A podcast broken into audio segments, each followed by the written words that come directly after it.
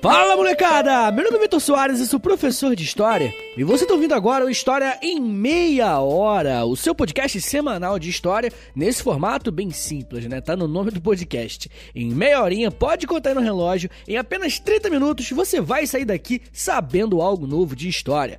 E hoje o nosso episódio é sobre Fernando Collor, um dos presidentes do Brasil que foi afastado depois de passar a mão na poupança dos brasileiros. Mas antes de começar o episódio, episódio, eu quero dar aqueles recadinhos iniciais de sempre. Entre agora em historiaemmeiahora.com. Lá no site você pode ouvir os episódios, você pode assinar a newsletter do podcast, e aí quando você assina a newsletter, você recebe acesso ao nosso grupo secreto lá do Telegram, beleza? No site você também pode entrar na nossa loja e conferir camisetas exclusivas do História Meia Hora, tá bom? Só tem lá. E comprando uma camisa do História Meia Hora, você apoia o podcast. Mas tem uma maneira ainda melhor de apoiar o podcast, que é indo no nosso nosso Apoia-se.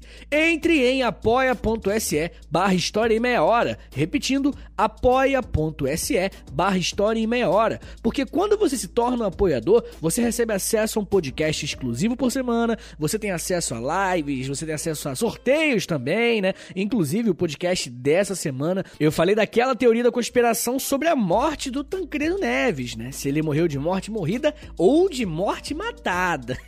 se você quiser ouvir, vai lá no Apoia-se que você vai ter acesso a esse podcast e a muitos outros podcasts exclusivos, beleza? Então, se você quiser e puder me ajudar, sinta-se convidado, beleza? Eu também tenho um outro podcast, ele se chama História pros Brother, onde eu também falo de história, só que é de humor também, tá ligado? É mais informal. E é isso, gente. Me siga nas redes sociais, é arroba no Twitter, no Instagram e vários lugares. E segue também o Instagram do podcast, que eu sempre publico umas postagens, umas fotos sobre o tema do episódio da semana, beleza? Arroba História em Meia Hora. Agora bora começar a falar sobre propaganda política, liberalismo, impeachment e Twitter também. Roda a vida em Portugal e vambora!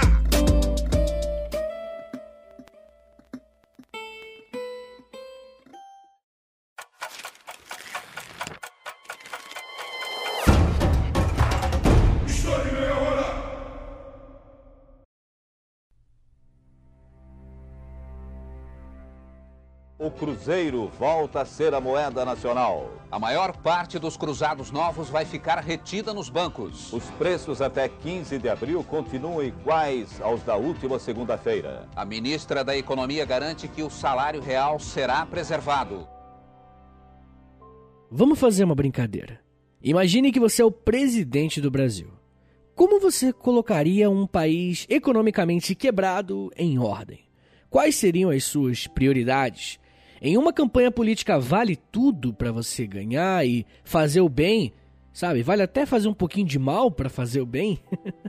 Hoje, senhores, nós vamos conversar sobre a trajetória política e o governo de Fernando Collor, o 32º presidente do Brasil. Provavelmente alguns que estão ouvindo esse episódio vivenciaram na pele aquilo que vamos falar daqui para frente. Mas tem outros ouvintes que são mais novos, né? E não fazem ideia do caos político que o Brasil já viveu ou ainda vive, né? Bom, quando falamos de um período histórico tão recente, temos alguns desafios e algumas coisas que podem nos ajudar. O primeiro desafio é que estamos falando de um processo que se encerrou, mas os personagens continuam na ativa, como vamos ver mais para o fim do episódio. Mas uma vantagem é que temos vários tipos de fontes disponíveis que nos ajudam a entender melhor esse período. Esse aqui é o primeiro episódio que fazemos de um presidente do Brasil. E se vocês gostarem desse formato e quiserem aprender mais sobre né, Brasil republicano, presidentes né, da nossa história, manda mensagem para mim no Instagram que eu vou adorar saber. Bem, Fernando Afonso Collor de Melo nasceu no dia 12 de agosto de 1949, na cidade do Rio de Janeiro, período em que o Rio ainda era capital do Brasil. Fernando Collor nasceu em uma família que já estava envolvida com a política. Sua mãe era Leda Collor e ela era casada com um homem chamado Arnon Afonso de Farias, que um ano após o nascimento do Fernandinho foi eleito para o cargo de governador do estado de Alagoas. Por ser filho de político, Fernando Collor nunca teve um lugar fixo para se estabelecer, né? Mesmo nascendo no Rio de Janeiro, se mudou para Alagoas por conta da nova ocupação de seu pai. Mas ser filho de político provavelmente nunca foi um problema para Fernando Collor, uma vez que seu avô já tinha sido político na década de 20. Como podemos ver, Collor vinha de uma família tradicional na política, mesmo que não pertencesse ao primeiro escalão, mesmo que não fosse a elite política do país. Arnon teve ainda mais um filho, que nasceu em 1952 e se chamou Pedro Afonso Collor de Mello. E mais pra frente vamos falar dele, porque esse brother deu o que falar. Aliás, a família toda do Fernando Collor dava o que falar. Não é o foco aqui do episódio, mas dá para fazer um reality show com os Collor de Mello. mas enfim, vocês se lembram que eu falei que o pai do Fernando Collor foi governador de Alagoas? Quando acabou o seu mandato como governador, ele foi eleito para três mandatos seguidos, só que como senador. Agora, olha que doideira, no ano de 1963, dentro do Senado Federal, o Arnon, galera, o pai do Collor, matou um outro senador a tiro. Olha que doideira. E o pior, o pior de tudo é que ele matou o cara errado. O Arnon tentou assassinar o senador Silvestre Pericles, que era um adversário lá no estado do Alagoas, mas errou o tiro e acabou acertando o senador do Acre, José Cairala, que morreu na hora. Gente, Imagina a cena, um senador matando o outro dentro do Senado, com todo mundo ali vendo. E sabe o que é o pior? O Arnon Collor nunca foi formalmente acusado de homicídio. É uma beleza ser branco no Brasil, né? Bom, eu acho que ficou bem claro que Fernando Collor nasceu em uma família que já estava dentro da política. Quando você já tem familiares com esses cargos, não é muito difícil conseguir também entrar para a política. Na verdade, a política brasileira tá cheia disso. Famílias que se tornam tradicionais na política porque colocam filho, colocam depois o neto, o sobrinho, enfim, por aí vai. Sobrenomes como Cardoso, Calheiros, Sarney, Covas e mais recentemente Bolsonaro são alguns dos exemplos dessa característica da política brasileira. Mas antes de entrar de fato para a política, Fernando Collor se formou em 1972 em Ciências Econômicas pela Universidade Federal de Alagoas. Nesse ano, ele trabalhou como estagiário do Jornal do Brasil e atuou também como corretor de valores. No final do ano de 1972, Collor assumiu o posto de coordenador do jornal Gazeta de Alagoas, que pertencia ao seu pai. A família Collor era dona de um grande conglomerado de mídia, ou seja, né, empresas de rádio, jornais, revistas e TV.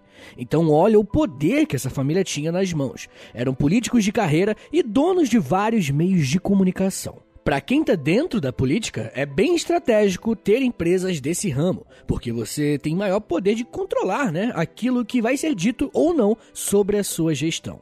Ah, e só lembrando mais uma vez que a família Collor nem era uma das mais poderosas na política brasileira, tá? Então imagina o que os peixes grandes controlam. Bom, mas de qualquer forma, após passar alguns anos trabalhando na iniciativa privada nas empresas da família, Fernando Collor entrou de vez para a política no ano de 1979. Nesse ano, ele foi nomeado como prefeito de Maceió pelo governador Guilherme Palmeira. E você não ouviu errado, eu usei o termo nomeado mesmo e não eleito. Se vocês se lembrarem bem, na década de 70 o Brasil ainda estava sob uma ditadura e eleições democráticas não são bem o forte desse tipo de regime regime. Os cargos do executivo, como prefeito, por exemplo, não passavam por eleições. Por isso, ele foi nomeado pelo governador, que também não foi reeleito por voto popular. Mesmo assim, a entrada de Fernando Collor na política se mostrou um fenômeno. E isso porque um prefeito que assumiu o cargo em 1979, dez anos depois, ele se tornaria o presidente da República. É um crescimento meteórico. É muito difícil alguém novo na política avançar tanto e tão rápido. Mas como isso foi possível? Que tipo de estratégia Collor usou para assumir o posto máximo do governo brasileiro? Uma das razões para esse crescimento foi que Fernando Collor era afiliado a um partido chamado Arena, que era um partido governista, ou seja, aliado aos militares que estavam no poder. Esse é um dos motivos para o crescimento de Collor e entender como isso é possível é entender também um pouco da política brasileira e de seus eleitores. Ao longo do episódio vocês vão entender o que eu quero dizer com isso. Agora é vencer ou vencer.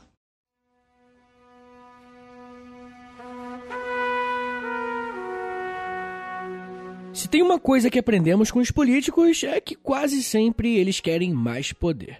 Com Fernando Collor, não foi diferente. Mesmo sendo nomeado para o cargo de prefeito de Maceió em 1979, ele não completou seu mandato e saiu em 1982 para se candidatar a deputado federal pelo PDS, Partido Democrata Social. Fernando Collor se elegeu como o deputado mais votado do estado de Alagoas, mas, de acordo com alguns de seus biógrafos, como historiador e comentarista político Marco Antônio Villa, Collor pouco participou da vida parlamentar. Ou seja, mesmo sendo um deputado bem votado, não criou nenhuma lei importante, não esteve à frente de nenhum debate a nível nacional, sabe?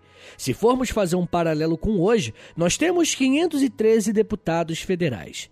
Quantos você conhece de cabeça? 10, 20 se for muito, e o que faz o restante? Fernando Collor, como deputado, foi um desses, tá ligado? Tava lá, teve uma grande votação, mas nem de perto foi relevante. Mas isso começou a mudar porque no ano de 1986, Fernando Collor mudou de partido e se filiou ao PMDB, o Partido do Movimento Democrático Brasileiro, para concorrer e vencer ao cargo de governador do estado de Alagoas. Essa mudança de partido foi bem estratégica, pois nesse período o Brasil estava passando pelo momento de transição democrática, ou seja, estava saindo da ditadura militar e estava voltando aos poucos a ter eleições para os cargos de governador e prefeito. Nesse momento você precisa entender duas coisas para continuarmos falando sobre Collor e sua ascensão política. A primeira coisa é que o Brasil, na década de 80, estava vivendo um período extremamente delicado em relação à economia. Quando a ditadura acabou, os militares deixaram um rombo no orçamento, dívidas externas astronômicas e a moeda toda desregulada. Já ouviram aquele papo de milagre econômico? Então, na década de 80 a conta chegou. A década de 80 também é chamada de a década perdida. Então grava isso. O cenário nacional era de grave crise econômica. E como eu já falei algumas vezes nesse podcast, crises econômicas geram crises políticas e crises políticas geram crises sociais. Geralmente, esse é o caminho que as coisas tomam. Bom, e a segunda coisa que vocês precisam entender nesse momento é que Fernando Collor vai crescer justamente nesse tipo de cenário, no cenário de crise econômica. Como governador do estado de Alagoas, Fernando Collor vai começar uma campanha muito bem amparada em marketing e que vai surtir bastante efeito. Ele vai ser o caçador de marajás. Marajás, para quem não conhece esse termo, gente, é uma palavra usada para se referir àqueles funcionários públicos que ganhavam uma bolada do estado e que, segundo a campanha do Collor, não faziam nada por isso. Vai ser ainda como governador de Alagoas que Collor vai aumentar sua popularidade, mas agora não apenas como um político do Nordeste, ele também conseguirá aumentar sua imagem a nível nacional através da propaganda pessoal como alguém que caça esse tipo de funcionário público e os altos salários pagos pelo Estado. Além disso, Fernando Collor se tornou um crítico ferrenho do presidente José Sarney, que estava tendo problemas sérios para conseguir emplacar suas políticas para colocar a economia em ordem. Inclusive, José Sarney se tornou presidente depois que Tancredo Neves morreu, né? O Tancredo, ele era a grande esperança do povo brasileiro, porque seria o presidente civil após a ditadura militar, o primeiro presidente civil. Tem muita gente que fala que Tancredo morreu de morte matada, que mataram um cara, e eu conversei um pouquinho sobre isso no podcast exclusivo dessa semana, lá dos apoiadores do Apoia-se, beleza? Se você tiver interesse em ouvir, dá uma passada lá no Apoia-se, apoia.se barra História em Meia Hora. Mas enfim, para vocês terem uma ideia, a inflação no governo Sarney estava tão descontrolada que os preços dos produtos no mercado precisavam ser remarcados mais de uma vez no mesmo dia. Olha que doideira. Imagina só você ter dinheiro para comprar uma coisa em um dia, mas no dia seguinte ou até mais tarde, no mesmo dia, o seu dinheiro já não serve mais para comprar esse mesmo item. Esse é só um exemplo de como o Brasil estava afundado em um verdadeiro caos econômico na década de 80. E pô, se você viveu essa época, ia ser muito legal se você comentasse lá no post desse episódio do Instagram, no arroba História Meia Hora, o seu relato, né, sobre como foi esse momento, porque para muita gente é inimaginável. Bom, então vemos que Fernando Collor conseguiu uma projeção nacional maior com um discurso contra os marajás e fazendo oposição ao presidente Sarney por conta do desastre econômico. Collor já havia sido prefeito, depois deputado federal e agora governador. Qual seria o próximo passo? Sim, Fernando Collor iria disputar a presidência da República no ano de 1989. Mas essa eleição era muito especial. 1989 marcou a primeira eleição para presidente desde o início da ditadura militar.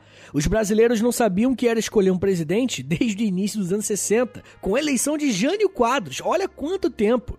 Isso, por si só, já é algo que daria para falarmos um tempão. Mas a eleição presidencial de 1989 vai conter vários elementos que farão dela uma eleição diferenciada. O primeiro desses elementos é o número de partidos. Como não tinham eleições diretas há muito tempo, vários partidos lançaram candidaturas. Ao todo, foram 22 candidatos, gente, é muita coisa. Um outro ponto que foi decisivo para a eleição foi o sucesso do marketing político e das propagandas eleitorais. Mas daqui a pouquinho a gente fala mais sobre isso. Me dá só um minutinho que daqui a pouco a gente volta e eu falo sobre economia, treta familiar, moralidade na política, manifestações e cara de pau. Segura aí rapidinho que a gente já volta.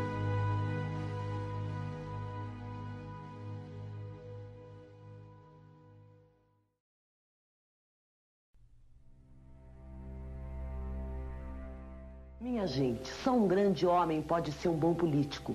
E o Collor é um grande homem. Ele tem dignidade, educação, ele tem cultura, ele é sério, íntegro. Ele é um homem bem nascido que não precisa do dinheiro do povo. Ele é o presidente que o Brasil precisa. Ele é o presidente que a gente merece. Vamos colorir esse Brasil preto e branco.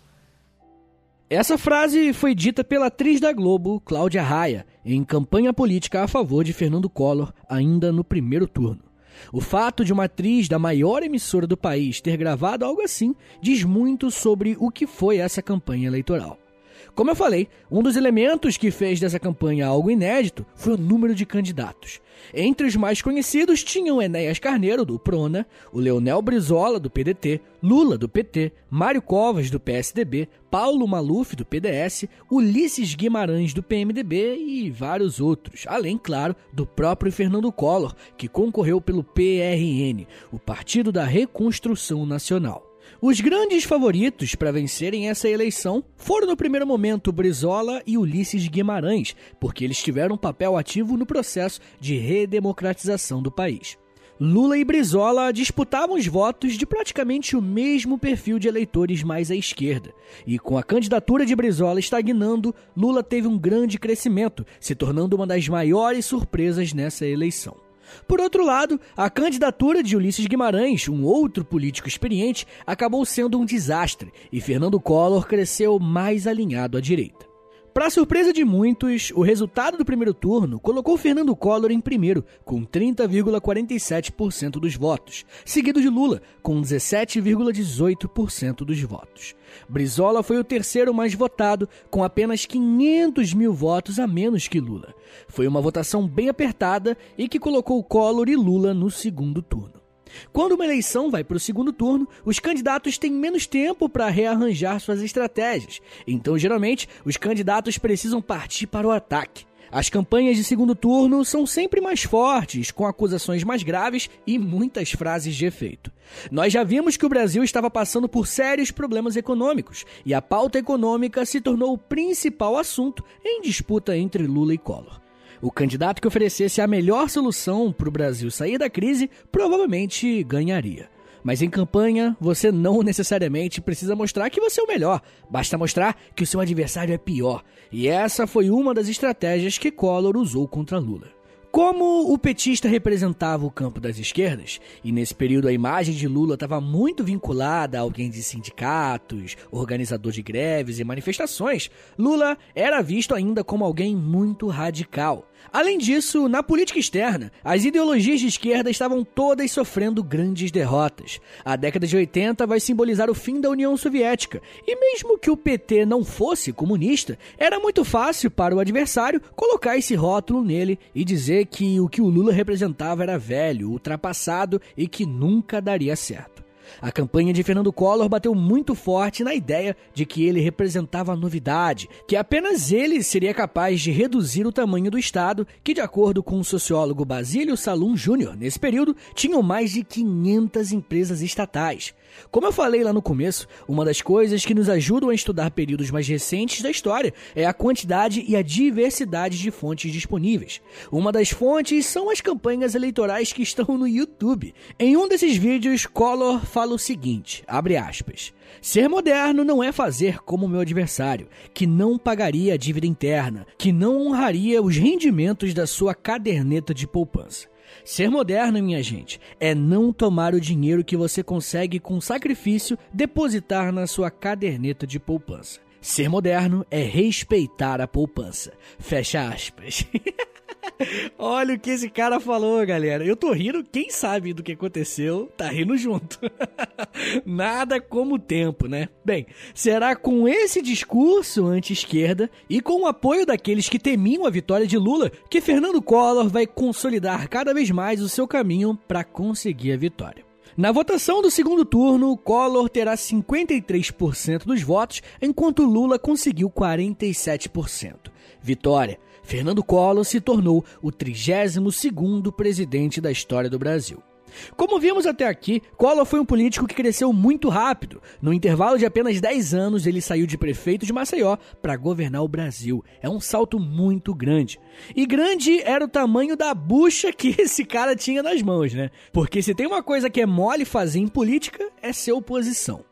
Collor foi um dos maiores críticos das diretrizes econômicas do Sarney e agora seria ele a implementar as novas propostas. Mesmo que o cenário no Brasil não fosse bom, a expectativa para o governo Collor era bem grande. Brasílio Salum Júnior traz alguns dados bem interessantes. Ele diz que, abre aspas, mais de 71% dos brasileiros tinham a expectativa de que o governo Collor seria ótimo ou bom, e que contrastava com a opinião de 56% dos entrevistados que considerava o governo Sarney ruim ou péssimo. Fecha aspas. Esse era o cenário perfeito para Collor implementar as suas políticas. A população estava otimista com o governo que estava entrando e detestando o governo que acabou de sair. Porém, molecada. o que rolou na prática foi bem diferente. Hoje eu posso rir porque já passou, né? Toda essa esperança e expectativa positiva não durou muito. Como Collor foi eleito a partir da promessa de estabilizar a economia brasileira, o que a população e os políticos mais aguardavam seriam os planos para as ações que seriam tomadas a partir dali. Uma das primeiras ações tomadas pelo presidente foi apresentar ao Congresso a venda de algumas estatais, com o objetivo de abater a dívida externa brasileira. Na teoria, tinha tudo para dar certo. Porém, o valor arrecadado com a venda de algumas estatais serviu apenas para o governo tentar frear o avanço da inflação, que crescia a cada ano. Ou seja, mesmo conseguindo vender algumas empresas públicas, o Estado não conseguiu quitar suas dívidas. Foi nesse momento que Fernando Collor e sua ministra da Economia, chamada Zélia Cardoso de Mello, implementaram o Plano Brasil Novo, que popularmente ficou conhecido como Plano Collor. O Plano Collor era uma proposta do governo para conter a crise, e minha gente, o que eles conseguiram fazer foi aumentar a crise. Dentre as propostas do Plano Collor, havia o congelamento de preços a partir da determinação do Estado, congelamento de salários de servidores públicos e também de políticos, e a mudança da moeda de cruzado novo para cruzado, e claro, a famosa proposta de confiscar os bens da poupança e das contas correntes. Deixa eu explicar bem o que que foi isso, gente? Para o governo, um dos motivos que estava deixando a inflação descontrolada era a grande quantidade de moeda que estava livre na mão da população. Com o objetivo de diminuir a circulação do dinheiro e, consequentemente, conter a inflação, o Plano Collor propôs e foi aprovado pelo Congresso o confisco das poupanças de quem tinha mais de 50 mil cruzados novos. Ou seja, se na sua poupança tivesse mais que esses 50 mil, que eu fiz uma conversão aqui hoje e daria mais ou menos 5.500 reais, o seu dinheiro ficaria bloqueado. Você não poderia ter acesso a ele por 18 meses. Olha isso, gente. Uma coisa interessante que pouca gente sabe é que o número de pessoas impactadas diretamente por essa ação até que não foi tão grande. De acordo com o presidente do Banco Central da época, Ibrahim Eres, apenas 10% da população foi afetada. Mas 10% de uma população como a do Brasil é muita gente, né? O confisco das poupanças foi provavelmente a ação mais conhecida do governo Collor, e ela aconteceu no seu primeiro ano de mandato, no dia 16 de março, no comecinho de 1990. Eu acho isso muito curioso, né? Porque ele ainda ficou no poder praticamente mais dois anos. Mas como isso foi possível? Isso só foi possível porque a grande massa da população, os mais pobres, não sentiram as consequências desse confisco num primeiro momento. Nos primeiros meses, a inflação até ficou um pouco mais controlada, mas a instabilidade no país era tão grande que no fim desse mesmo ano, os preços já estavam todos subindo novamente. Para vocês terem uma ideia, a inflação antes do confisco da poupança e do plano Collor estava em 82,18%. Em março, caiu para 14,67% e no mês seguinte, 7,31%. Porém, ao longo do ano, a inflação foi só subindo, chegando em dezembro de 1990 com mais de 20% de inflação. O plano Collor havia fracassado completamente.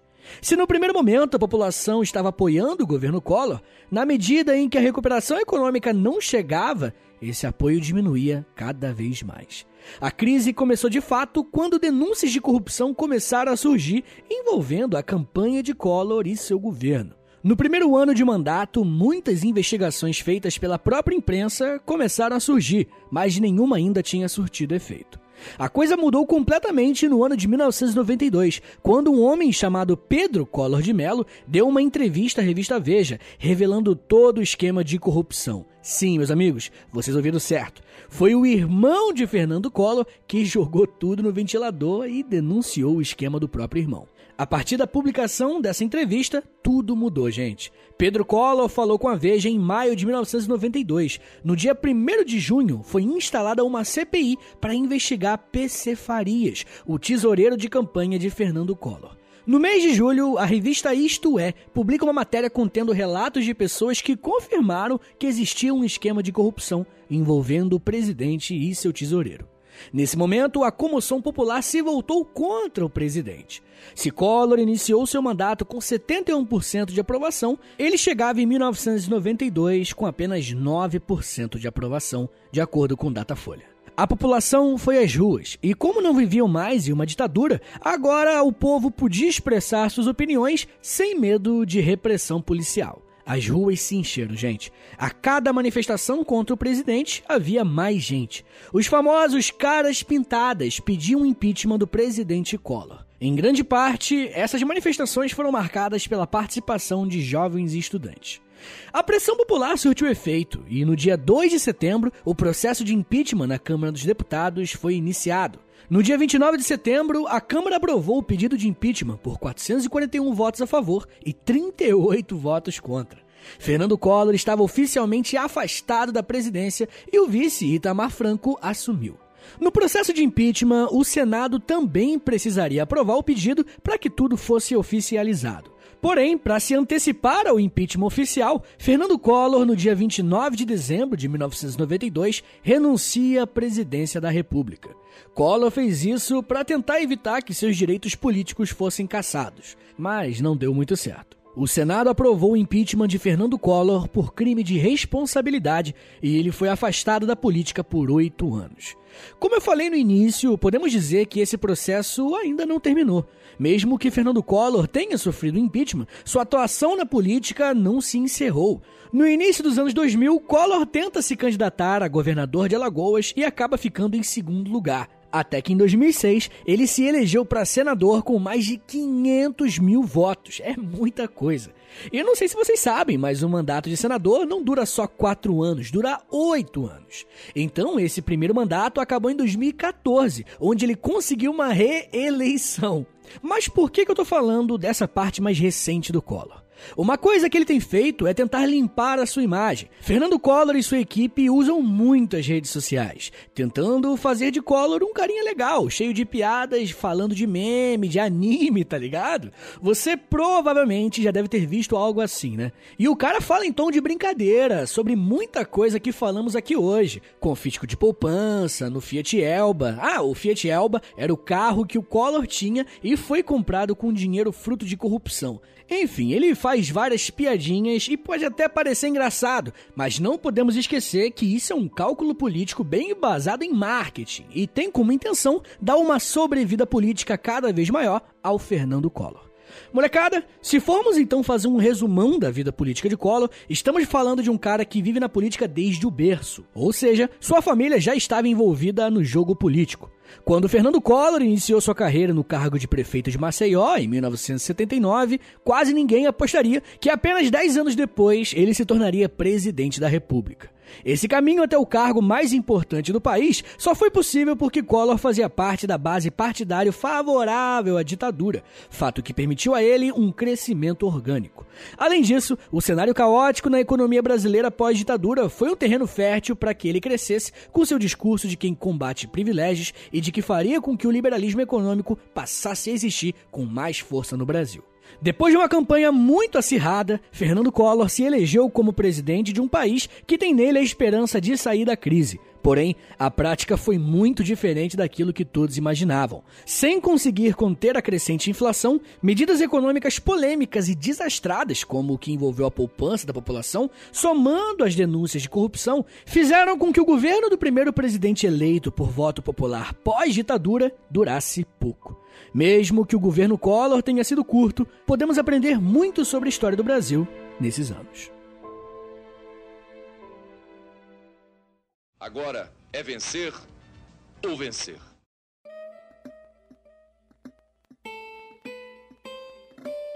Senhores, muito obrigado por terem ouvido até aqui. Se você gosta desse tema, se você gosta de História do Brasil, por favor, me ajuda. Compartilha esse episódio aí no Instagram, manda para amigo. Eu já falei isso em outros episódios e é verdade. Os episódios de História do Brasil caem bastante o play, o que é uma pena, porque eu adoro falar de História do Brasil de verdade. Então compartilha aí, comenta lá no post do Instagram, é arroba História em Meia Hora, o Instagram do podcast, tá bom? Ó, não esquece, se você gosta de História em Meia Hora e quer ver esse podcast crescendo muito mais, continuando de de pé. Dá uma passada lá no Apoia-se, tá bom? Não esquece, apoia.se barra História em Meia Hora. E novamente, eu tenho um outro podcast, é o História pros Brother. Ouve lá depois que eu acho que você vai gostar, beleza? Me siga nas redes sociais também, é arroba Soares, no Twitter, no Instagram e na Twitch. De vez em quando eu faço umas lives na Twitch também, beleza?